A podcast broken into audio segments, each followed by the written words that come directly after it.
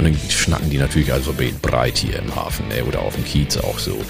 Das sind so die, und du hörst einfach, ob jemand von St. Pauli kommt oder nicht. Das hörst du einfach. Und Leute, die hier auf St. Pauli aufgewachsen sind, das, das, das schwingt in der Stimme und in der Art, wie sie reden und wie sie sich geben, das schwingt dann einfach mit.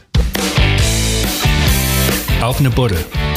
Der Podcast zur Serie Kiezmenschen immer sonnabends. In der dicken Mopo. Hallo, ich bin Wiebke Bromberg und mit meinem Kollegen Marius Röhr heute zu Gast im Uwe im Clubhaus direkt am Spielbudenplatz bei Iarit die Baba. Stopp, stopp, stopp, stopp, stopp, stopp. Wir sind bei Uwe. Wir sind bei Uwe, aber wir sind nicht bei Uwe bei Jared. Das geht nicht. Mensch, jetzt redet der mir schon bei der Vorstellung rein. Du alter Moderator, darf ich jetzt wenigstens sagen, wer du bist? Bitte. Oh, Moderator. yeah. Platsch, Platschnacker. Schauspieler, Musiker, Autor. Wahrscheinlich ist die Liste noch sehr viel länger. Und relativ unbekannt als Clubbetreiber auf dem Kiez. Moin, Jared. Ja. du hast dich ja schon selber vorgestellt. Ja. Das ist schön. Also willst du meinen Job machen? Nein, nein, nein, nein, nein. Ich lasse mich gerne interviewen und ja. lass mich auch gerne fragen. Ich kann auch zuhören und antworten. Das ist schön. Jetzt stoßen wir aber erstmal an, ne? Prost. Ja, Prost. ja, viele kennen dich als Plattschnacker. Ähm, deswegen musst du jetzt erstmal unsere Zuhörer bitte auf Platt begrüßen. Ich muss nicht, ich will. Viel, ich finde ja, das ist uns Sprache in Norddeutschland. Darum muss wie ähnlich als erste Moin sagen. To all die To-Hörer, die o Pladütsch To hört. Und das sind mehr als die Pladütsch schnackt. Und darum würde ich sagen, herzlich willkommen zu uns Schnack hier, was wir nur habt. Und ja, dann hört wie mal To, was Wiebke fragen will. Und ich sabbel dann einfach ob los. ja, sehr schön. Das versteht jeder, ne? Ja, sag ich doch. Ja. Mein Reden. Das ist irre. Viele da sagen immer, nee, Plattdeutsch, Jared, mach nicht so viel Plattdeutsch, das versteht keiner. Und dann kriege ich schon hinten hier die Nackenhaare, die dann hochgehen. Plattdeutsch versteht jeder. Die Leute gucken englisches Fernsehen oder hören englische Lieder, äh, hören englische Podcasts. Wir kriegen so viel englischen Zeug mit und verstehen relativ viel. Warum sollen wir Plattdeutsch nicht verstehen? Das ist unsere Sprache und vieles haben wir schon mal gehört. Wenn wir Angst haben zu sprechen, das ist eine Sache. Aber wenn man jetzt nicht so einen krassen Dialekt spricht, also Plattdeutsch-Dialekt, dann versteht man das. Das ist ja schon ungewöhnlich bei dir. Du bist in Äthiopien geboren und bist aber so ein richtiges norddeutsches Original für viele. Was ist dir so wichtig an der Sprache? Erstens finde ich das gar nicht so ungewöhnlich. Ich finde das total normal, wenn man 40 Jahre in einem Land lebt, als Zehnjähriger herkommt und irgendwann sagt, das ist meine Heimat, dann ist das alles total folgerichtlich, richtig und ist jetzt nicht irgendwie was völlig Verrücktes. Das scheint vielleicht von außen verrückt, aber ich lebe so lange hier und das, äh, man, der Mensch braucht eine Heimat und er braucht Wurzeln, wo er sich wohlfühlt, wo er sagt, guck mal, meine Kinder sind hier in Hamburg geboren, mein Vater ist in Ottensen in der Bernadotte-Straße beerdigt, also mehr Heimat geht hier nicht. Ne? Bis auf meine erste Heimat, wo ich auf die Welt gekommen bin, habe ich natürlich auch einen ganz großen und starken Bezug zu. Aber der Norden ist meine Heimat und zur Heimat gehört die Sprache. Und Plattdeutsch, finde ich, ist die Sprache, die unser Lebensgefühl hier in Norddeutschland am allerbesten zum Ausdruck bringt. So ein bisschen platt. So ein bisschen platt, ja. Man muss ja nicht so viel reden. nee, dafür ist der Norddeutsche ja jetzt auch nicht unbedingt bekannt. Ne? Ja, und das bisschen, was man sagt, das muss sitzen. Und auf Plattdeutsch sitzt das. okay, hast du ein Lieblingswort auf Platt? Jupp. War es das schon? das war es schon. Damit kannst du eine ganze Konversation führen. ja, das stimmt. Das tun ja auch einige. Sag, wir sitzen hier im ehemaligen Cocoon im Clubhaus, das jetzt nicht das Uwe ist, sondern bei Uwe. Wieso bei Uwe? Na, der Club ist wie ein Gastgeber. Und der Gastgeber heißt Uwe. Und man geht nicht ins Uwe, sondern man geht zu Uwe. Und dann ist es auch ein ganz anderes Gefühl, wenn du sagst, ich gehe zu Uwe. Weil Uwe ist ein Gastgeber. Das ist mein Kumpel. Uwe ist ein Kumpel. Uwe ist ein Bruder, ein Freund, eine Freundin, vielleicht auch in irgendeiner Form. Das wissen wir nicht genau. Aber Uwe ist einfach eine Persönlichkeit. Okay. Und wer steckt hinter Uwe? Ja, da gibt's, da gibt's Geschichten. wie wie kommt's zu Uwe? Ich meine, Jared, Uwe, hm. Wir sind vier Jungs. Vier Uwes sozusagen. okay. Es gibt, es gibt verschiedene Uwe. Geschichten. Ich weiß nicht, welche wahr ist. Ähm, es gibt einen Uwe, der gesagt hat, hier hat uns Geld in die Hand gedrückt und gesagt, Jungs, macht mal einen ordentlichen Club draus, wo ihr euch zu Hause fühlt und wo ihr Gäste empfangen könnt. Es gibt die Geschichte, es gibt die Geschichte, dass, ähm, also es gibt Frank Bertling, es gibt äh, Michael Pohanke und Oliver Kleinfeld. Wir sind zu viert und schmeißen den Laden hier. Und irgendwann sagte Oliver, der maximal kreativ ist und der in jeder Sekunde irgendwas äh, am Denken und am Kreieren ist in seinem Kopf, sagte, der Laden muss Uwe heißen. Und ich habe gesagt, wieso denn Uwe? Und sagte, ja, Uwe ist einfach Norddeutsch. Mehr geht nicht. Ist Hamburg, ist irgendwie, passt zu uns ja, wir müssen aber hinsetzen und Brainstorming machen. Wir können jetzt nicht einfach unser Laden Uwe nennen. Das finde ich jetzt doof. Nur weil du das sagst und so. Obwohl er sowieso immer die besseren Ideen hat. Erstmal dagegen sein. ja, natürlich. Ja, ja, ich muss mich ja irgendwie durchsetzen. Wir sind ja aufgeteilt ja. Äh, in vier. Äh, Michi und Frank sind die, ähm, sind die Schlauen und Olli und ich sind die Lustigen. Okay. So, und deswegen habe ich gedacht, dann muss ich zumindest als einer, der von sich behauptet, dass er lustig ist, auch irgendwie einen lustigen Beitrag haben, was den Namen angeht. Dann hatte ich ein, ähm, ein Konzert mit meiner Band, den Schlickrutschern in der Grafschaft äh, Bentheim und habe mich mit einem aus Hannover so ein bisschen auf Plattdeutsch unterhalten. Ein Schwarzer auch. Und wir haben geschnackt und hin und her und das war irgendwie total nett und super sympathisch. Und dann wollte ich gehen und sagte, wie heißt du eigentlich? Und dann sagte er, ja, Uwe. Das habe ich gleich aufgenommen mit dem Handy, habe Olli angerufen, habe gesagt, okay, Uwe ist genommen, machen wir. Ja, sehr gut. Dann gibt es also doch und dann, einen Uwe Und dazu. dann, und dann fiel mir noch mehr dazu ein. Dann dachte ich, Uwe, Mensch, Alter, warum bist du da nicht drauf gekommen? Wenn man das ins Englische übersetzt, dann steckt da ja you, ne, das du Mhm. oder das ihr und das we. You and we. Und dann hatte ich einfach alles, was ich wollte. Ich möchte auch einen tieferen Sinn dabei haben, dass da noch irgendwie, wie Klugscheißer sagen, eine, eine Metaebene da ist. Und die ist da. Und deswegen ist Uwe einfach der perfekte Name für uns. Ja, super. Ja. Aber wie bist du überhaupt darauf gekommen, so einen Club zu machen? Hast du, bist du nicht ausgelastet mit deinen gefühlten 800 Berufen? Total. Und ich wäre auch nie auf die Idee gekommen, mich an irgendeinem Club zu beteiligen. Ich kannte das Cocoon vorher schon. Ähm, wir haben ähm, mit Julia Staron und Olaf Staron zusammen vor ganz, ganz vielen Jahren äh, so ein Club, eine Art Comedy-Spaßclub gemacht, der hieß ähm, der Freizeitclub und der fand im alten Cocoon statt, hier in dem Haus, was dann hier abgerissen wurde. Und da haben wir ein paar Mal Auftritte gehabt und dann habe ich hier auch im neuen Cocoon schon den ein oder anderen Auftritt gehabt. Also ich kannte das Haus, ich kannte die Ecke hier und irgendwann kamen Michi und ähm, Frank zu Olli und haben dann gesagt, Mensch, habt ihr nicht Lust, hast du nicht Lust mit uns einen Club aufzumachen und zu übernehmen? Und äh, Olli sagte, mache ich nur, wenn Jared mitmacht. Und dann habe ich mir das angehört und dann dachte ich, ja, eigentlich ist es genial. Der Laden ist super, wir haben hier eine coole Bühne, ist einfach eine geile Location. Wir haben einen super Sound. Olli und ich machen eh total viel zusammen. Olli ist Autor, wir schreiben zusammen an meinem Programm die ganzen Touren, die ich gemacht habe auf Plattdeutsch, ähm, die ganzen Stand-ups und so weiter. Da haben wir zusammen dran gearbeitet. Olli ist auch mein Regisseur für diese ganzen Geschichten.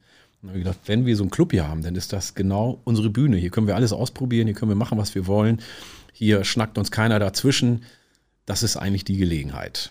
Alles, was wir die Jahre vorher gemacht haben, ergab, hat sowieso schon einen Sinn ergeben. Aber das war dann sozusagen der folgerichtige Schritt. Und dann haben wir gesagt, gut, dann müssen wir das jetzt machen. Let's do it. Ja. Dann saßen wir mit Michi und ähm, Frank an einem Sonntag um 11 Uhr oder so am Tisch und haben ein bisschen geschnackt und dann saßen wir auch so. Michi und Frank auf der einen Seite, Olli und ich auf der anderen und dann sagte ich, ja, dann seid ihr jetzt die Schlauen und wir sind die Lustigen. Und dann war das klar, weil die beiden sind die Businessleute. Ähm, und ähm, kommen aus dem Geschäft. Also nicht, dass wir keine Geschäftsleute sind. Olli hat ja auch eine Produktionsfirma geleitet. Ich habe eine kaufmännische Ausbildung, aber wir sind eher kreativ ausgerichtet. Die beiden sind auch kreativ, aber die übernehmen jetzt hier den Job des Business und da sind wir gut aufgeteilt. Wir sind alle total unterschiedlich. Michi kommt aus der Gastro, Frank aus dem Veranstaltungsbusiness, Olli ist jemand, der schreibt und denkt und kreiert. Ich bin eher die Rampensau von uns allen. Und so kommt sich keiner in die Quere, jeder hat seinen Bereich und zusammen, weil wir so vielfältig sind und ich bin ja ein großer Fan der Vielfalt, sind wir einfach wie füreinander gemacht. Ja, und was ist deine Rolle hier im Laden? Mit Olli zusammen sind wir für den Inhalt verantwortlich, was hier auf der Bühne passiert, was hier musikalisch, künstlerisch passiert, dafür sind wir verantwortlich. Und wir kommen mit den verrückten Ideen und mit Michi und Frank gucken wir, dass das auch in ein sinnvolles Gefäß passt. Mhm. Dass das funktioniert, dass das sich rechnet und ob das überhaupt sinnvoll ist. Und das ist auch wichtig. Aber ihr seid ein ganz normal geöffneter Club, ja? Wir sind ein Club. Ähm, wir wollen die Adresse hier in Hamburg sein für Funk und Soul, was die Musik angeht. Wir wollen Comedy hier machen. Ich habe den großen Traum, eine plattdeutsche Late-Night-Show hier zu veranstalten. Also solche Ideen haben wir im Kopf, aber da müssen wir jetzt erstmal gucken und hoffen, dass wir überhaupt erstmal dürfen. Wann habt ihr aufgemacht? Also wir haben ihn zum 1.1. übernommen und ich glaube, wir hatten am 10. oder am 11.1. die erste Veranstaltung hier. Wir hatten dann ähm, kleines Opening mit Family und Friends und hatten eine große Eröffnung hier gehabt mit allem, was Rang und Namen hat. Der Bürgermeister war hier, ähm, Linda Zawakis war hier, die Jungs von Deichkind waren dabei und äh, Lotto King Karl und so weiter und so fort. Wir haben richtig schön, haben es richtig krachen lassen. Joja Wendt hat hier gespielt abends und so weiter. Es war echt ein schönes, buntes Programm. Dann hat Deichkind noch die Aftershow-Party hier gefeiert, nach dem großen Konzert ähm, in der Arena. Und das war's. Das war das Letzte, was hier veranstaltungsmäßig lief. Das ist hart, ne? Das ist hart, ja klar. Es lief super. Wir waren wie so ein Sprinter, der gerade aus dem Startblock ist und die erste Kurve gelaufen ist. Und jetzt gib ihm. Und dann mussten wir. Dann ist er aus der Kurve gefallen. Die Hütte dicht machen, ja, ja. Das ist schon ganz schön bitter. Ja, ist wirklich. Plant ihr jetzt schon Sachen irgendwie? Wir haben sofort schon Sachen geplant. Zum Glück bin ich emotional gar nicht so äh, niedergeschlagen gewesen, sondern sofort war mein Gedanke, alles klar, wir haben die Bühne, wir haben den Raum, wir haben die Anlage, was können wir machen? Und dann haben Olli und ich überlegt, wir streamen von hier.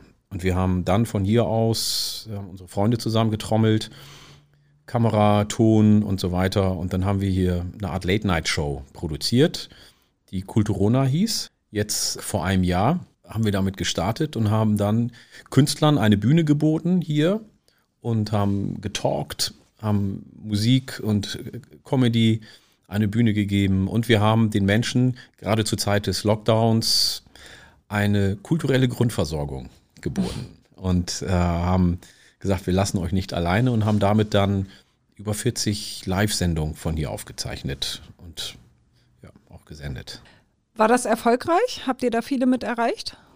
Im Livestream? Erfolg ist relativ. Doch, mhm. wir haben einige erreicht. Also wir haben von hier aus einige erreicht. Wir haben dann auch mit Olivia Jones. Ähm, wir haben ja auch noch ein, ein Üwe, ein Ü-Wagen. Ein Üwe. Ja, sehr schön. Uwe und der kleine Üwe. Ist der Sohn, ne? Das ist der Sohn. Waren wir unten am Beatlesplatz ähm, und haben eine Veranstaltung mit äh, Olivia gemacht oder beziehungsweise eine Sendung und da hatten wir hunderttausende Klicks gehabt. Also mhm. es haben schon viele Leute geguckt, definitiv. Ja. ja. Warum eigentlich direkt hier auf dem Kiezenladen? Einfach weil der halt angeboten wurde oder hat das auch hier mit St. Pauli und dir eine besondere Bewandtnis? Ich liebe die Vielfalt. Mein Leben ist vielfältig, weil ich glaube, dass Vielfalt ein großer Schatz ist, aus dem man schöpfen kann. Wenn man viele verschiedene Dinge macht, dann nährt sich das. Wenn man mit unterschiedlichsten Menschen zusammen ist, dann lernt man was voneinander und das ist eine Bereicherung. Und der Kiez ist für mich gelebte Vielfalt. Also hier sind unterschiedlichste Menschen zu Hause mit unterschiedlichen Wurzeln, mit unterschiedlichen Religionen, unterschiedliches Alter, unterschiedliche soziale Schichten, von extrem reich bis sehr arm, ist alles dicht. Ähm, und ich glaube, in einem anderen Stadtteil hätte mich das gar nicht so gereizt. Ich, das passte hier einfach. Mit dem Ort hier, mit dem Balkon, wenn man hier so runterguckt, auf dem Spielbudenplatz, man kann da hinten die Sonne untergehen sehen. Das ist einfach, man, man sieht dann auch von hier die ganze Vielfalt des Kiezes. Das ist einfach, ich finde, das ist das Zentrum von Hamburg. Mhm. Du hast hier ja auch mal so am Rande des Kiezes, also am Rande von St. Pauli gelebt. Ja. Ne? Aber jetzt nicht mehr, oder? Äh, jetzt bin ich sozusagen tiefer ins Herz von Altona gezogen. Wie lebst du? Mit Familie, ne? Mit Familie, ja. In einem Haus. In einer Villa? Bald in Blankenese. er bewegt sich immer weiter gen Blankenese. Nein, nein, nein, nein, nein, nein. Ähm, das ist jetzt gar nicht mein Anspruch fürs Leben. Also wir leben ganz normal in einer, in einer Wohnung, ähm, zu viert mit ähm, zwei heranwachsenden Söhnen und ja, zufrieden. Lass uns mal zu deinen Anfängen kommen. Du bist ja in Aira in Äthiopien geboren. Wie bist du da aufgewachsen? Wie bin ich aufgewachsen? Das ist eine gute Frage. Ähm, also Was weißt du doch? es war, wenn ich zurückgucke, und wenn man zurückguckt, ist es ja oft so, dass man die Dinge auch gerne verklärt. Aber ich glaube, es war paradiesisch. Ich bin in meiner Heimat in Oromia auf die Welt gekommen. Ähm, meine ganze große Verwandtschaft war immer irgendwo da und ähm, das Wetter war schön. Das Essen war lecker. Wir hatten viel Bewegungsfreiheit als Kinder. Wir haben auf dem Land gelebt und es war sehr unbeschwert. Vor allem also die ersten vier Jahre dort war, habe ich nur positive Erinnerungen. Also es war wirklich sehr unbeschwert. Ja. Ja. Und dann nach den ersten vier Jahren? Danach sind wir, sind wir nach Osnabrück gezogen. Das war mein erster Kontakt mit Norddeutschland. Wobei ähm, in meiner Heimat in äh, Oromia hatte ich schon Kontakt mit einem Norddeutschen, mit Andreas Meyer. Da haben wir uns die Sandkiste geteilt und auch geprügelt und gestritten, aber natürlich auch viel zusammen gespielt. Er kam aus der Lüneburger Heide mit äh, seinen Eltern. Mein Vater war Pastor in der Gegend, Missionar. Ähm, aber mein, mein erster Wohnsitz in Norddeutschland war tatsächlich in Osnabrück und da sind wir in einer zweieinhalb Zimmerwohnung gelandet, irgendwo in der zweiten, dritten Etage, wo man leise sein musste, wo es relativ kalt war. Wir sind im Herbst angekommen. Es war irgendwie alles duster und dunkel. Das war so die ersten Erinnerungen, die ich hatte. Und das war ein krasser Gegensatz zu dem, was ich als kleiner Junge aus meiner Heimat kannte. Warum seid ihr überhaupt nach Deutschland gekommen? Meine Eltern wollten ihre Ausbildung hier machen. Mein Vater wollte sein Studium hier beenden. Meine Mutter hat eine Krankenschwesterausbildung gemacht. Und deswegen sind wir nach Osnabrück gegangen. Mein Vater war in Osnabrück an der Uni. Und dann ging es aber zurück in die Heimat nochmal. Ne? Ja, wir waren zweieinhalb Jahre in Osnabrück und die äthiopische Regierung hat, ähm, also als wir Äthiopien verlassen haben, war ja noch Kaiser Haile Selassie an der Macht und ähm, der wurde dann in der Zwischenzeit gestürzt und ist dann getötet worden. Und ähm, wann sind wir? 76, glaube ich, wieder zurück. Und da hat die äthiopische Regierung die Menschen, die im Ausland studiert haben, zurückgerufen, hat gesagt, kommt zurück, helft das Land aufbauen. Und äh, meine Eltern sind dann in diesem Zusammenhang dann zurück und haben gesagt, komm, dann wollen wir nach Hause und helfen das Land aufzubauen. Äh, wir haben ja im Ausland studiert und gelernt und dieses Wissen kann man da gut anbringen. Mein Vater hat in einem Radiosender gearbeitet, hat äh, Alphabetisierungsprojekte mit unterstützt und so. Das Problem war, dass wir nach zwei Monaten mitten im Bürgerkrieg gelandet sind. Also das fing, nachdem wir angekommen sind, fing das so langsam an und dann eskalierte die Situation. Hast du da Erinnerungen dran an den Bürgerkrieg? Ja, sehr klar, ganz deutlich, sehr starke Erinnerungen. Also es gab Schießereien, es sind ähm, Bekannte, Verwandte ins Gefängnis gekommen, wurden gefoltert. Es gab ähm, Tote auf den Straßen, also alles, was halt so zu so einem Bürgerkrieg gehört. Wie hast du dir da als kleiner Junge deine Hoffnung bewahrt, dass das besser wird? Als, ich glaube, als Kind denkt man relativ positiv. Das ist so mein Gefühl zumindest, wenn ich so zurückschaue. Und ich habe ein Buch in die Hände gekriegt, Kindergebete an den lieben Gott. Also wir haben eh immer gebetet ähm, und ich habe das einfach so mitgemacht, weil es alle machen, aber ich habe mir da jetzt nichts dabei gedacht. Und irgendwie aus diesen äh, schrecklichen Erlebnissen und aus der Angst heraus haben mir diese Gebete Halt gegeben als sieben, achtjähriger Junge. Und ich habe regelmäßig gebetet. Ja. Also du bist in einer sehr gläubigen Familie groß geworden, ja? Ja, ja. Gibst du das an deine Kinder weiter? Nicht bewusst.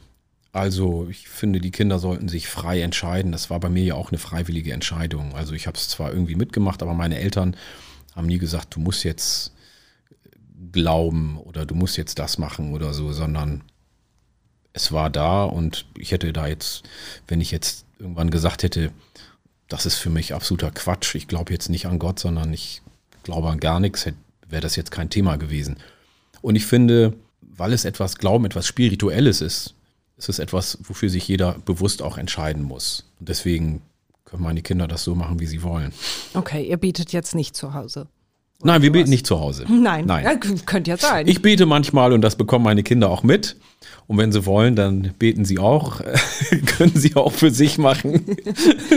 Lass mich in Ruhe beten. Bete Ja. doch alleine. Ja, genau. Okay. Und ähm, dann seid ihr ja geflohen, ne? Ihr seid Wir sind geflohen. Ja. Wie, Ähm, wie ich würde lief das? sagen, wir wurden aus unserer Heimat vertrieben und wir sind nicht geflohen. Das klingt immer so, wie sich vom Acker machen. Aber Mhm. wenn es schön gewesen wäre, wären wir geblieben. Wenn es friedlich gewesen wäre, wären wir geblieben. Und wenn wir ohne Angst hätten dort leben können, wären wir geblieben. Aber wir sind durch den Bürgerkrieg, durch die Militärdiktatur, von der Militärdiktatur vertrieben worden und sind nach Kenia gegangen. Wie lief die ab, eure Flucht? Mein Vater hat ähm, mit ein paar Tricks eine Ausreisegenehmigung für uns besorgt. Ähm, und dann sind wir, wir sind legal ausgereist aus Äthiopien. Aber wir hatten ganz großes Glück. Also es hätte jeden Augenblick schief gehen können. Wir haben Glück gehabt, dass es ein Feiertag war, dass wenig Leute geguckt haben und aufgepasst haben. Und so sind wir dann ähm, mit dem Flugzeug vom Flughafen in Addis dann nach Nairobi geflogen. Und es gab oft Situationen, wo Familien in diesem Prozess der Ausreise, also entweder in den Vorbereitungen schon inhaftiert wurden oder am Flughafen dann gleich ähm, einkassiert wurden und ins Gefängnis gebracht wurden. Es gab sogar Familien, die aus dem Flugzeug rausgeholt wurden und dann ins Gefängnis gesteckt wurden. Und das haben wir im Vorfeld auch gehört und das war für mich total dramatisch. Also ich habe es erst geglaubt, als das Flugzeug dann abgehoben ist und dann wirklich in der Waagerechten war und wir dann in den normalen Flug übergegangen sind, dann wusste ich, alles klar, jetzt ist safe und dann haben wir uns alle an die Hände gefasst und haben gebetet, dass wir es geschafft haben. Puh, äh, wir werden gerade so schwer im Thema, aber dein, dein Leben ist ja auch, du bist zwar wirklich eigentlich so ein übersprühender Mensch, aber du hast ja einfach auch schon eine ganz schöne Geschichte hinter dir, ne? Die halt nicht so leicht ist. Ja, also ja und nein, beides, ja. Beides. Ja. Und Ich finde, beides gehört auch zum Leben. Also ich glaube, eine Schwere hat jeder irgendwo in seinem Leben. Ich, Im Laufe der Jahre er, erlebt man Schicksalsschläge ähm, und natürlich auch schöne Dinge. Und das kann ja beides miteinander existieren. Und während es mir toll geht und ich bin auf Wolke 7, kann es meinem Nachbarn ja schon wieder ganz anders gehen. Und ähm, so ist es ja auch auf dieser Erde, dass ähm, auch wenn wir vielleicht im maximalen Wohlstand leben, andere Menschen am Rande der Existenz sind und um ihr Leben bangen oder liebe Menschen verloren haben. Also es ist immer dicht beieinander. Für mich ist das überhaupt kein Widerspruch, ob nun ähm, schwere in uns ist, äh, dürfen wir trotzdem auch eine gewisse Leichtigkeit haben. Warum nicht? Holt dich das manchmal noch ein jetzt, wenn du so Bilder siehst aus dem Mittelmeer oder so? Das ist ja schon auch die Bilder der Geflüchteten, das ist ja schon präsent. Ob mich das einholt, es berührt mich einfach. Also es ist nicht, dass mich das einholt, sondern es erschreckt mich. Es sollte uns alle erschrecken, es sollte uns alle schockieren und es sollte uns alle berühren. Ähm, und wir sollten alle empathisch mit den Menschen mitfühlen, was die erleben müssen, was sie erleiden müssen. Weil ähm, kein Mensch verlässt freiwillig seine Heimat und setzt sich in ein Schlauchboot und schippert über das Mittelmeer. Das macht kein Mensch freiwillig. Das, äh, da, das ist die blanke Not, die die Menschen zu so etwas treibt. Und das erschüttert mich jedes Mal. Jedes Mal. Und wir gucken zu und lassen es geschehen. Und äh, ja, ich finde das eine Schande. Absolut. Ihr wart dann in Kenia und wie seid ihr dann? Seid ihr geflogen nach Deutschland? Oder? Wir sind geflogen. Also ähm, auch das war ähm, nochmal ein Drama für sich, weil ähm, mein Vater hat die Info über Deutschland bekommen, dass ähm, Äthiopien Agenten nach Kenia schickt, um uns zurückzuholen. Wir hatten gedacht, wir haben es schon geschafft und ähm, die haben sich aber irgendwie geeinigt. Mein Vater hat ähm, am selben Tag, ein paar Stunden später, den nächsten Flieger nach Frankfurt genommen, ist sofort ausgereist und wir haben dann die Sachen gepackt und sind dann ein paar Tage später dann nachgeflogen. In der Zwischenzeit ist meine kleine Schwester geboren in Kenia und wir waren dann schon zu fünft und sind dann vor, alter Schwede, vor 42 Jahren. Sag das doch nicht so. ja. Sind wir dann in einem kleinen norddeutschen Dörfchen in Falkenburg gelandet. Das muss man sich vorstellen. Aus der Riesenstadt Nairobi, das ist echt eine pulsierende Großstadt. Und dann landest du in so einem kleinen Dorf mit 700 Einwohnern. Kennt auch kein Mensch das Dorf, ne? Kennt keine Sau. Das ist ja auch das Gute. Wenn du deine Ruhe haben willst, fährst du nach Falkenburg. Da bist du der Star jetzt in dem Dorf, du. Die werben bestimmt mit dir.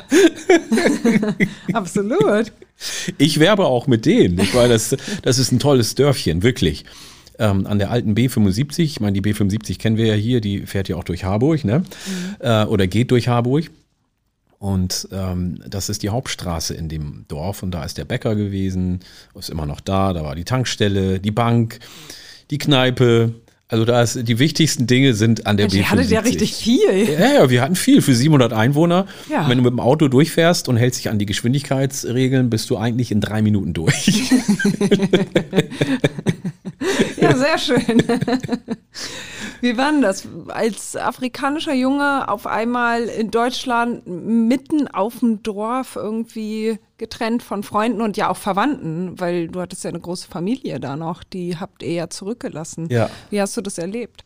Kinder sind immer sehr anpassungsfähig und in der Zeit, ich war ja da jetzt zehn mittlerweile, sind wir schon einige Male umgezogen. Also wir sind ja in Äthiopien schon zweimal umgezogen bis zu meinem vierten Lebensjahr. Dann sind wir in Osnabrück zweimal umgezogen. Dann sind wir zurück nach Addis, dann sind wir auch nochmal zweimal umgezogen. Ähm, dann sind wir von Addis nach Nairobi, da sind wir bestimmt vier oder fünfmal umhergezogen. Dann nach Falkenburg, also mit zehn Jahren bin ich mehr als zehnmal umgezogen. Dieses Nomadenleben, also so, so ein bisschen wie bei Schaustellerkindern, die auch immer umherziehen. Das war bei uns auch so. Also wir waren recht anpassungsfähig. Wir haben schnell die Sprachen irgendwie aufgegriffen, haben uns irgendwie unter die anderen Kinder gemischt. Und als Kind willst du immer dabei sein, machst du natürlich auch alles mit. Von daher, und wir haben uns natürlich nach Deutschland gesehnt. Bei diesem ganzen Bürgerkriegsdrama und alles, was so da war war die Hoffnung ja groß, da rauszukommen. Und nun waren wir in Deutschland. In Äthiopien mussten wir für Essen Schlange stehen, für Brot, für Milch, für Benzin. Es war alles knapp und teuer und ähm, wir wollten immer mal, wir haben so Sehnsucht nach deutschem Essen gehabt, nach Kartoffeln, nach Kotelett und Rotkohl und Grünkohl und diese ganzen Sachen, die haben wir natürlich total vermisst als Kinder. Pommes und Bratwurst und solche Sachen. Ne? Oder äh, Schokoladenaufstrich, ich nenne jetzt keine Namen. Auf jeden Fall waren wir natürlich froh, hier auch in einem gewissen Wohlstand und in einer gewissen Sicherheit zu leben. Und ähm, das hat schon auf uns alle auch abgestrahlt, weil wir uns gut und sicher gefühlt haben. Natürlich merkst du dann irgendwann schnell, dass du anders bist als die anderen Kinder und dass einige sich umdrehen und gucken oder du denkst so, wo sind denn die anderen, die so aussehen wie ich? Und freust dich, wenn du dann einen schwarzen Menschen irgendwo siehst und winkst und grüßt und äh, suchst Kontakt und versuchst sich auszutauschen, weil jeder sucht ja auch irgendwie seinesgleichen. Aber wir waren trotzdem recht schnell in der Dorfgemeinschaft, weil wir waren ja vorher schon in Osnabrück, drei Jahre vorher, und konnten ja Deutsch sprechen. Wir waren in Äthiopien in der deutschen Schule, wir waren in Kenia in der deutschen Schule. Und so war das Wichtigste, um wieder reinzukommen, die Sprache war da. Und das ist, glaube ich, auch das, was ich allen immer sage, was das Wichtigste ist, die Sprache zu lernen. Die Sprache ist der Schlüssel zu einem neuen Leben, zu einer Gesellschaft in ein neues Land. Wenn man mitmachen will, wenn man partizipieren will, wenn man teilhaben möchte, mitgestalten möchte, ist es wichtig, die Sprache zu lernen. Mhm. Aber ich stelle mir vor, so Ende der 70er Jahre als afrikanischer Junge, so wirklich in der norddeutschen Provinz, gab es da nicht auch mal Probleme? Weil du warst ja wahrscheinlich, also deine Familie war ja wahrscheinlich die einzige farbige Familie in diesem Kaff da, oder? Farbig waren sie alle, aber wir waren schwarz und die anderen waren weiß.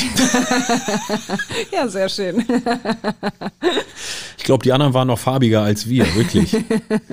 Die sind mal rot geworden oder blass oder grün. Wir hatten eigentlich immer die gleiche Farbe. ja, sehr gut. Aber antwortest du noch oder nicht?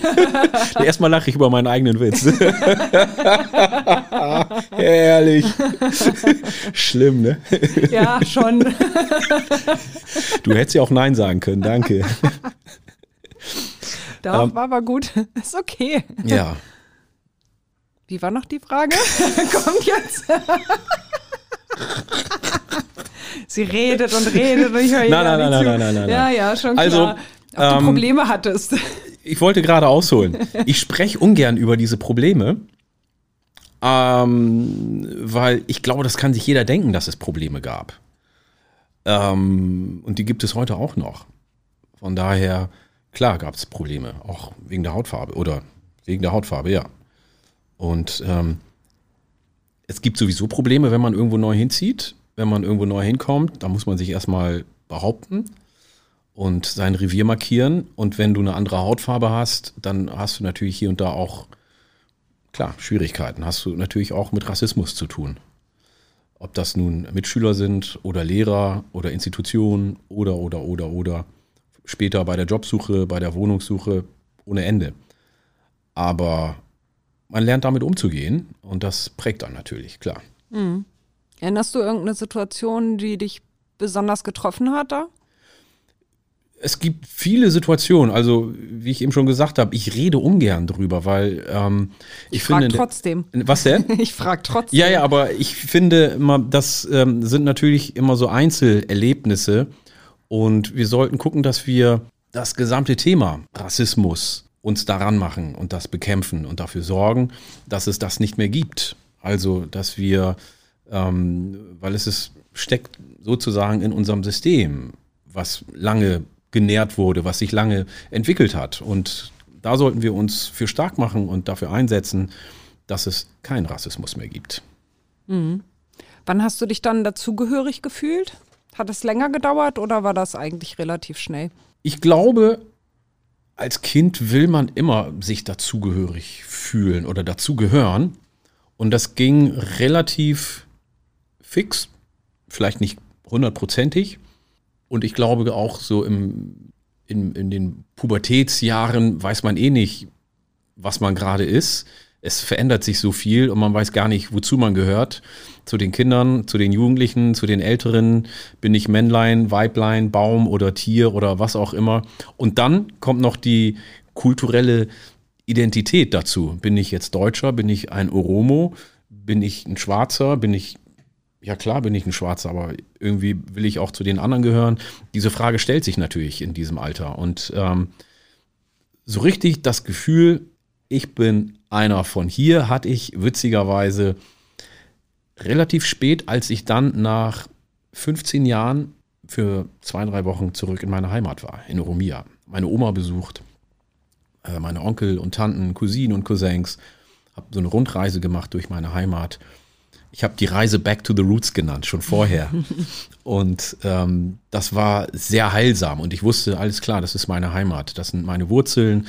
Da habe ich es nochmal gespürt und gesehen, habe mit meiner Oma viel Zeit verbracht, mich viel mit ihr ausgetauscht und habe viel nochmal über meine Heimat erfahren und über die Menschen dort und hatte so einen Frieden in mir und habe so diese, diese, diese Lücke gefüllt und dieses Gefühl auch genährt, meine Wurzeln zu kennen und zu wissen, wo ich herkomme, meine Heimat einfach nochmal richtig fest zu spüren, zu riechen, zu atmen und alles. Und dann kam ich zurück und habe gedacht, ja, alles klar.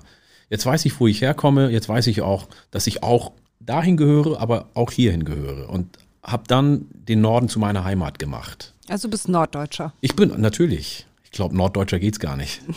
Eigentlich nicht. ich bin auch Norddeutsch und ich, ich schnack nicht platt. Kann ich gar nicht. Nein, das gibt mir, mir gibt es total viel Halt. Und ähm, als ich, äh, und das war gar nicht so ein, so ein Gedanke, wo ich gesagt habe, so, jetzt gehöre ich hier in den Norden hin, sondern das war eher ein Gefühl, wo ich gedacht habe, ja, du gehörst hier hin mit einer absoluten Selbstverständlichkeit. Das ist meine Heimat. Und das war, war sehr schön. Das merkt man aber erst im Rückblick, zu sagen, so, da hat es irgendwie Klick gemacht. Aber du zelebrierst ja deine Heimat schon ein bisschen, weil man muss ja sagen, wir kennen uns und wir waren auch schon mal, wir haben schon mal eine Geschichte zusammen gemacht und waren schon mal zusammen essen und da waren wir natürlich afrikanisch essen, ne? Ghanisch, ja. Ghanisch, Ja. ja. das weiß ich gar nicht mehr genau. Ja, ja, ja, ja, was ja. sehr lecker also, war. Ja, ähm, ich finde es wichtig, dass man unterscheidet, weil wir sprechen oft oder es wird oft von Afrika als Afrika gesprochen. Äh, Kolumbien, Schweden, Japan, Afrika. Such den Fehler. Verstehst du? Ja, Und ähm, das, das ist aber, weil es so im, in der Umgangssprache so ist. Ähm, es gibt afrikanisch Essen nicht. Also es gibt, äh, ich will jetzt nicht klugscheißern oder dich korrigieren, aber das, wir reden dann ja so, weil ähm, und mit Sicherheit gibt es Menschen äh, in anderen Ländern, die sagen, ja, wir gehen jetzt äh, mal europäisch essen. Also in China, wenn man europäisch essen geht, Klar. Aber natürlich. das fängt bei Bacalhau an und hört bei Bortsch auf oder beim Gammelfisch, den die Isländer äh, unter die Erde packen. Also europäisch ist total vielfältig. Und afrikanisch ist noch vielfältiger, weil es einfach ein Riesenkontinent ist und wie viele Menschen dort leben. Ähm, und genauso viel Kultur, Sprachen, Essen, Klamotten, Musik, Religion, alles Mögliche gibt's da auf diesem äh, Kontinent. Und wir waren am Bahnhof hier essen. Ja. Ähm, und das ist ähm, ein sehr schönes Restaurant gewesen, gibt's leider nicht mehr, Mhm. mit leckerem westafrikanischem Essen. Mit einigen Elementen, und zwar auch Grünkohl. Was Ich ist in erinnere mich meiner. nur noch an diese Bananen in der Oh, Soße. die sind so waren- lecker, das so lecker. Super lecker. Schön ja. matschig und süß. Und dazu eine scharfe Soße, die es auch bei uns gibt. Ähm, also, das ist ein ghanaisches Das Restaurant. erinnere ich noch, das hast du genommen. Das habe ich dann nämlich nicht genommen. Ja, weil es extrem scharf war. Ja. Und ich liebe das scharf. Ich bin mit scharfen Gerichten aufgewachsen, schon als kleiner Junge. Und fand es halt da lecker. Und das ist natürlich ein Stück, und jetzt verallgemeine ich auch, ein Stück afrikanische Heimat für mich. Und wenn ich da hingehe und die haben Bier aus allen afrikanischen Ländern gehabt ähm, und Musik aus Westafrika, dann ist es schon ein kleines bisschen Heimatgefühl auch für mich, ja. Ich möchte nochmal zurückkommen Ja, gerne. zu deiner Geschichte. Du hast Abitur gemacht, 1990, auch schon ein paar Tage her. Ja, hat Ja. auch ein paar Tage gebraucht, bis ich zum Abitur gekommen bin. Bin zweimal sitzen geblieben. Ja, warst du so faul? Ja, ich glaube, es spielten viele Dinge eine Rolle. Auf der einen Seite dieses ganze Hin und Her äh, in meiner Biografie, dieses Unstete. Weil ich mit vielen Sprachen aufgewachsen bin, hatte ich Probleme in der Rechtschreibung und hatte auch in vielen Fächern dann Abzüge, was die Rechtschreibung angeht. Dann glaube ich, dass dieses ganze Durcheinander mal hier, mal da zur Schule, Ortswechsel, Bürgerkrieg und so, das macht ja irgendwas mit einem und hinterlässt irgendwelche Spuren, die man vielleicht damals noch nicht so richtig gecheckt hat. Und irgendwie rebelliert man und ich hatte dann keinen Bock irgendwann und wusste aber dann nach dem ersten Mal sitzen bleiben, neunte Klasse Realschule, du musst Abitur machen. du willst nicht arbeiten. Aber Hast es, dich gedrückt oder was? ja, ja, ja, ja. Ich wollte, ich wollte dann irgendwie Abitur machen und dann, also man ist ja auch in der Pubertät so ein bisschen, gerade als Junge, glaube ich, viele Jungs so ein bisschen lost und verloren. Okay, und danach dann eine Ausbildung zum Groß- und Außenhandelskaufmann. Wie Ja. bist du denn darauf gekommen? Ich wollte was Anständiges lernen. weil meine Eltern das wollten. Hat Ich hatte Papi irg- dir gesagt, du machst das? Was denn? Hat Papi dir gesagt, du machst das? Ähm, ja, Papi hat gesagt, äh, also ich wollte eigentlich irgendwie Schauspiel oder irgendwas mit Musik machen oder irgendwas mit Tanz. Und Papi hat gesagt, ja, lern was Anständiges, dann kannst du immer noch gucken. Und ich habe dann irgendwie überlegt, gut, warum nicht BWL studieren? Das war irgendwie gerade voll in und habe mich da mit jemandem unterhalten und er sagte, mach lieber erstmal eine Lehre, eine kaufmännische und wenn du dann nach zwei Jahren Bock hast, weil wenn du Abitur hast, musst du ja nur zwei Jahre lernen, wenn du dann noch Bock hast auf Wirtschaft und das ganze Zeugs, dann kannst du es ja immer noch studieren. Und das habe ich gemacht und bin zufällig im Kaffee gelandet, im Rohkaffee Import-Export. Das passte natürlich wie Arsch auf Eimer, weil äh, meine Heimat Oromia ist ja der Ursprung des Kaffees.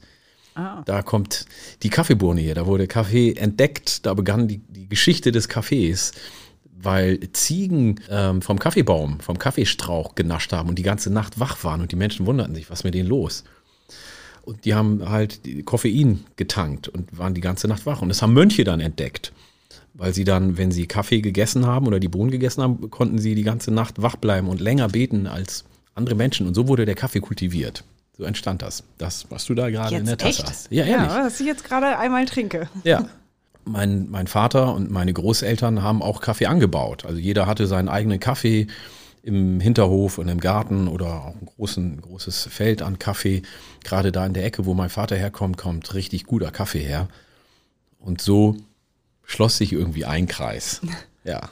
Aber da hast du dann auch gemerkt, okay, BWL-Studium ist doch nicht meins. Ja, ja, nicht ganz. Ich habe ähm, dann meine Ausbildung gemacht, habe dann in der Firma, in der ich gelernt habe, auch ähm, dann weitergearbeitet als Kaffeehändler.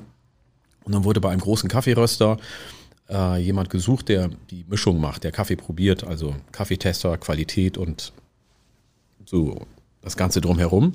Habe ich mich beworben, habe den Job gekriegt und habe da dann zwei Jahre gearbeitet und habe da als Kaffeetester und Kaffeemischer meinen Job gemacht, was sehr schön war, total interessant. Das ist eine coole Branche, international. Man hat mit der Börse zu tun, man hat mit äh, Menschen in anderen Ländern zu tun, in Japan, Neuseeland, Neuguinea, Brasilien, Kenia und mit der Börse in New York oder in London. Also es war irgendwie ein cooles internationales Business.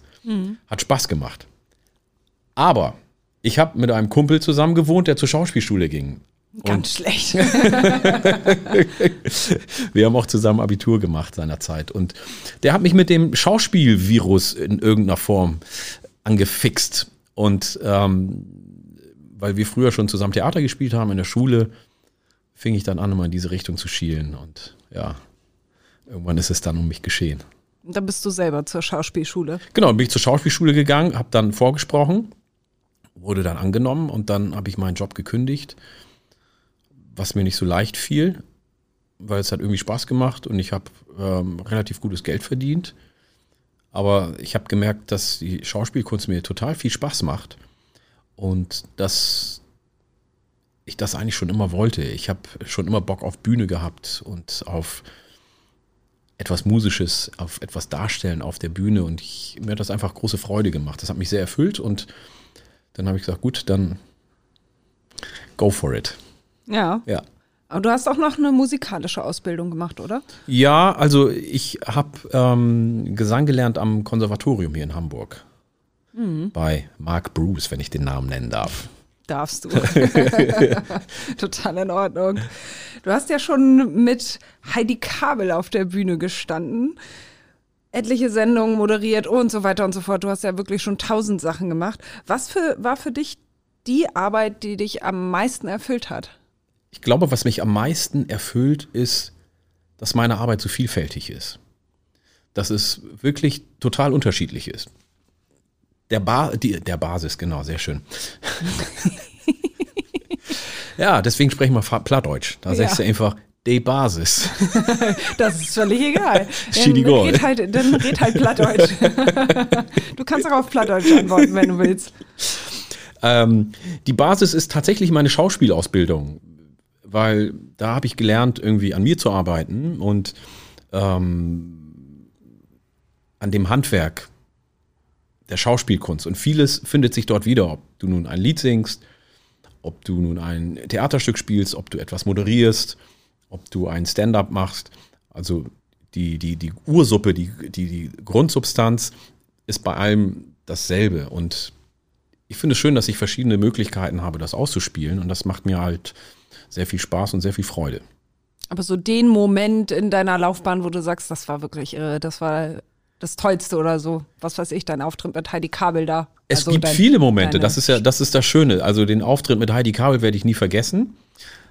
Was viel schöner war als der Auftritt selbst, war die Textprobe mit ihr in ihrer Garderobe bei Kaffee und Erdbeerkuchen, weil das war total herzlich. Da habe ich die großartige Heidi Kabel aus allernächster Nähe erlebt. Mütterlich oder großmütterlich. Beim Textlernen, ich meine, ich kannte sie aus dem Fernsehen. Ich meine, sie sind alle mit ihr groß geworden und alle lagen damals vorm Fernseher oder saßen auf dem Sofa und haben sich die Ohnsorgs angeguckt. Und nun saß ich mit ihr in einer, also das war für mich was ganz Großes, das war ein ganz äh, besonderer Moment. Mit ihr dann auf der Bühne zu stehen, war auch toll, aber das fand ich viel cooler. Ähm, genauso toll und extrem beeindruckend fand ich das FIFA Fanfest hier auf dem Heiligen Geistfeld, wo ich moderieren durfte bei den großen Spielen, als da 75.000 Menschen auf diesem Platz standen und die Stimmung war einfach grandios, das Wetter war geil. Das war mit einer der geilsten Jobs, die ich machen durfte. Außerdem fand ich es auch beeindruckend, in Paraguay, Paraguay mit einem Ureinwohner Paraguays auf Plattdeutsch zu reden. Das finde ich auch cool. Also das sind alles so Sachen, die bringt mein Job mit sich. Und das sind alles Augenblicke, die ähm, ich beruflich nicht missen möchte einfach. Oder mein, meine, meine erste Tour, die ich gemacht habe mit meinem ähm, Programm und mit meiner Band, wo ich dann in der Stadthalle in Aurich stand. Da ist mir so die Düse gegangen und das hat aber total Spaß gemacht. Die Menschen waren cool. Das sind alles so Sachen, die vergisst du einfach nicht. Ja, seit wann machst du Musik mit den Schlickrutschern, heißt der, ne? Die Schlickrutscher. Mit den Schlickrutschern mache ich, ja, das Ganze fing so an 2014. Und dann entwickelte sich das und wurde dann zu einem Riesenprojekt. Was sind das da für Jungs, die sich da zusammengeschlossen haben? Wir haben angefangen mit ein, zwei, drei, vier Jungs. Wir haben versucht, also ich hatte die Idee, Shanties, plattdeutsche Musik, Akkordeon, Männergesang mit verschiedenen Musikstilen zusammenzubringen. Und ähm, die Band war auch vielfältig besetzt. Wir hatten jemand, der kam aus der Folklore, eine kam aus dem äh, RB, einer kam aus dem Gospelbereich, einer kam aus dem Reggae und dann hatten wir einen Chor, einen Knabenchor aus Uetersen, die haben eher klassische Sachen gesungen. Der Knabenchor. So, und das waren ähm, also die, die, die größeren Jungs aus dem Knabenchor. Die waren dann, äh, die jüngsten waren dann irgendwie 17 oder sowas, 17. Ähm, und so waren wir ein, einfach eine gute Mischung. Wieder total vielfältig und haben dann unsere ersten Songs gemacht und unsere ersten Konzerte gespielt. Aber wie seid ihr zusammengekommen irgendwie? Reggae und sonst wie? Wo, woher hast du die alle? Also ich habe schon lange Musik gemacht. Ich habe, ähm, seitdem ich in Hamburg bin, mache ich Musik, habe in verschiedenen Bands gespielt und verschiedene Projekte auch mitgemacht. Und so lernt man natürlich den einen oder anderen kennen und wirft ein Auge auf den einen oder anderen, sagt, wenn ich mal was eigenes mache, dann werde ich den verhaften und den verhaften. Und so ergab sich das. Und so kam dann eins zum anderen und ähm, so haben wir uns dann unsere Band zusammengebaut. Und das war das fügte sich sehr gut. Also wir haben jetzt irgendwie einfach die perfekte Besetzung mit Schlagzeug und Bass, äh, mit Michael und Matthias Grimm, Andreas Paulsen am Klavier, der spielt ähm, sonst viele Gospel-Sachen. Michael spielt ähm, auch bei Semi Deluxe mit und macht eigentlich Hip-Hop. Sein Bruder macht so Rock, Elektro-Rock. Ähm, dann ähm, haben wir ähm, Nennert, der sowohl volkstümliche Sachen macht, als auch Pop-Sachen. Und wir sind einfach eine schöne bunte Mischung. Das macht halt total viel Spaß. Und auch hier ist das Prinzip Vielfalt. Und das ist halt das Ergebnis des Produktes. Und das macht einfach große Freude. Ihr habt, ich, ich weiß es jetzt gar nicht genau, ihr habt eine Single auf jeden Fall rausgebracht, Dance of the Deal. Ja. Ist euer Album jetzt schon fertig? Ja, das ist das Ding. Unser Album, ähm, in unserem Album ist die Luft ausgegangen. Wir haben äh, kein Geld mehr gehabt. Das ist äh, ganz einfach. Durch Corona haben wir keine Auftritte gehabt im letzten Jahr und wollten das eigentlich durch äh, verschiedene Konzerte dann auch finanzieren. Und das war nicht möglich und mussten dann auf halber Strecke aufhören. Und wir haben auch keine Plattenfirma gefunden, ähm, was ich äh, unfassbar finde als plattdeutsches äh, Musikprojekt. Äh, wir sind ja jetzt nicht ganz unbekannt und haben ja auch schon verschiedene TV-Auftritte gehabt, aber die Plattenfirmen haben alle gesagt, Musik finden wir cool, aber Plattdeutsch funktioniert nicht. Okay. Ja, das fand ich unfassbar. Ja. Äh, Es ist unsere Sprache hier im Norden. Auf jeder Sprache wird irgendwas produziert, ähm, Französisch, Deutsch, Englisch ohne Ende. Und die Sprache, die von hier ist, wird irgendwie von den großen Plattenfirmen ignoriert. Fand ich unfassbar. Irgendwann haben wir gesagt, komm, Climb Your Morse, wir machen unser eigenes Ding und wir haben eine Plattfirma gegründet. ich bin Plattfirmenboss. Oh, cool. Nicht schlecht. Ganz was Neues. Ja, und ähm, wir haben uns ähm, die, äh, wir haben sozusagen eine Domain plattfirma.de und man kann uns also unterstützen, man kann bestimmte Anteile sich kaufen, CDs kaufen oder was auch immer, so eine Art Crowdfunding. Und wir versuchen dadurch dann das Album zu finanzieren. Und wer Bock hat, die plattdeutsche Sprache und unsere Musik zu unterstützen und auch die Musikerinnen und Musiker äh, oder die Leute, die einfach bei uns in der Mannschaft sind, zu unterstützen, der ähm, kann sich dann in irgendeiner Form beteiligen und ist dann Teil der Plattfirma. Ja, dafür musst du jetzt aber mal eine Kostprobe geben. Dafür, dass man sich da beteiligen soll. Was Ja. für eine Kostprobe. Ja, was singen was? ja. Ach komm, du bist doch total spontan, oder nicht? Ich bin total spontan. ähm, ich überlege gerade, welches Lied sollte ich denn jetzt singen?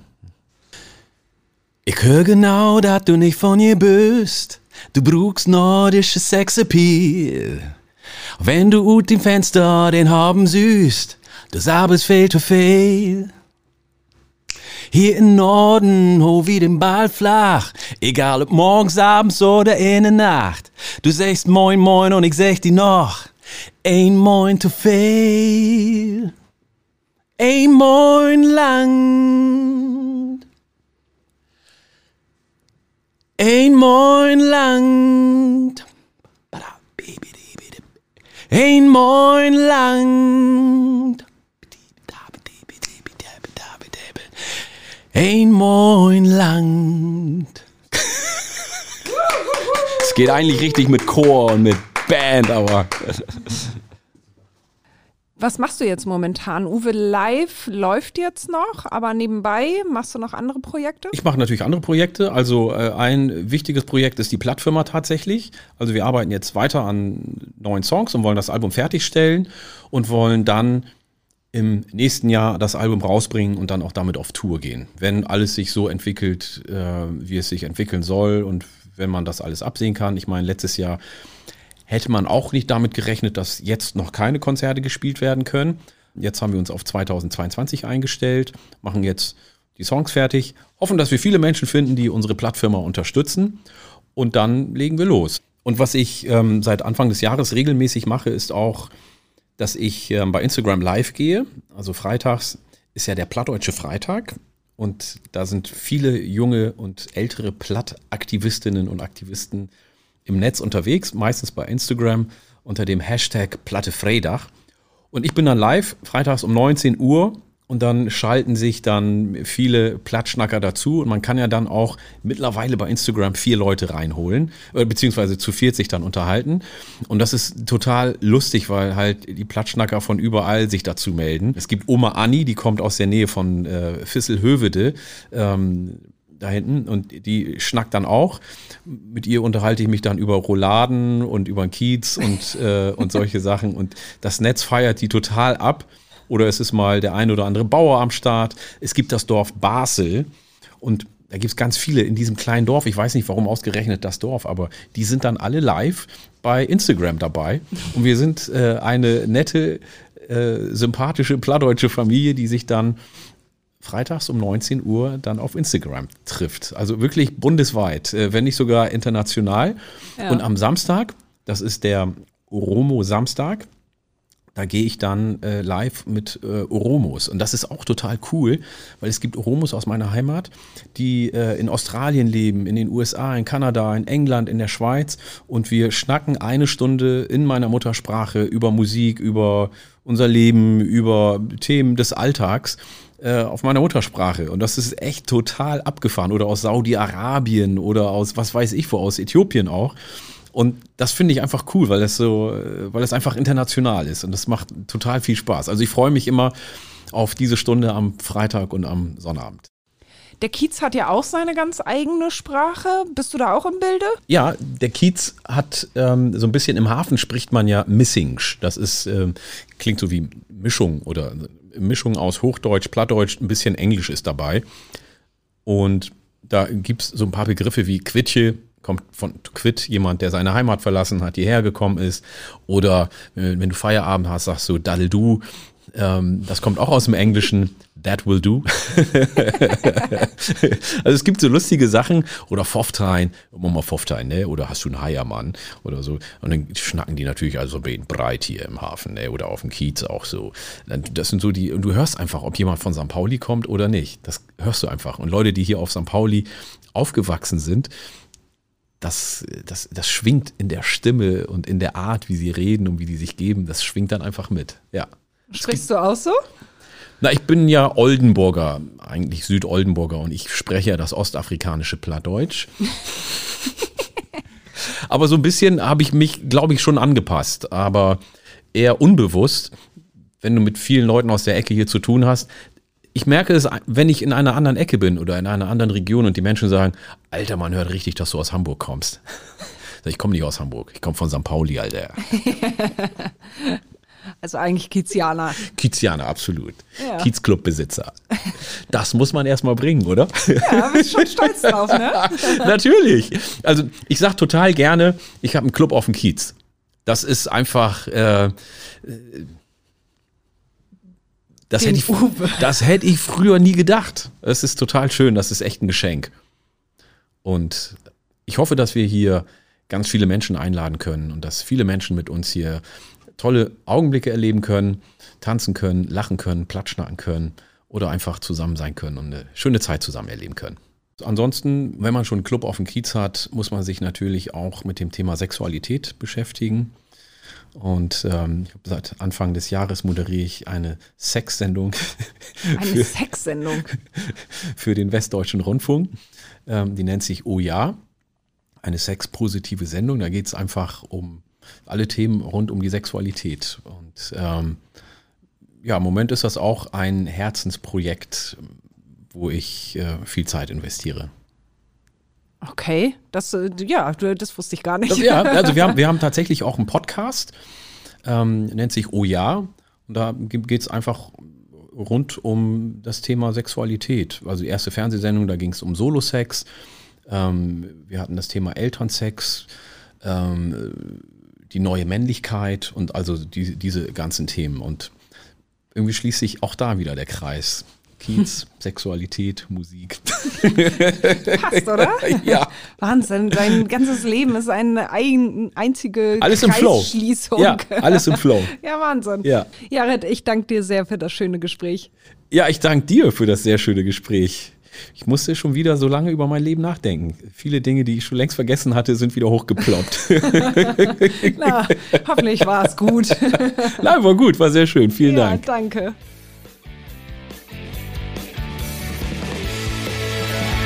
So, liebe Kiezmenschenfreunde, bevor ihr abschaltet, wollten wir uns einmal ganz herzlich bedanken. Wir werden immer erfolgreicher, immer mehr Leute hören uns zu. Das macht uns sehr stolz und da sind wir sehr, sehr glücklich drüber. Vielen, vielen Dank dafür. Wir sind auch im Rennen für den Deutschen Podcastpreis und würden uns unheimlich freuen, wenn ihr auf die Internetseite vom Deutschen Podcastpreis geht und für uns abstimmt.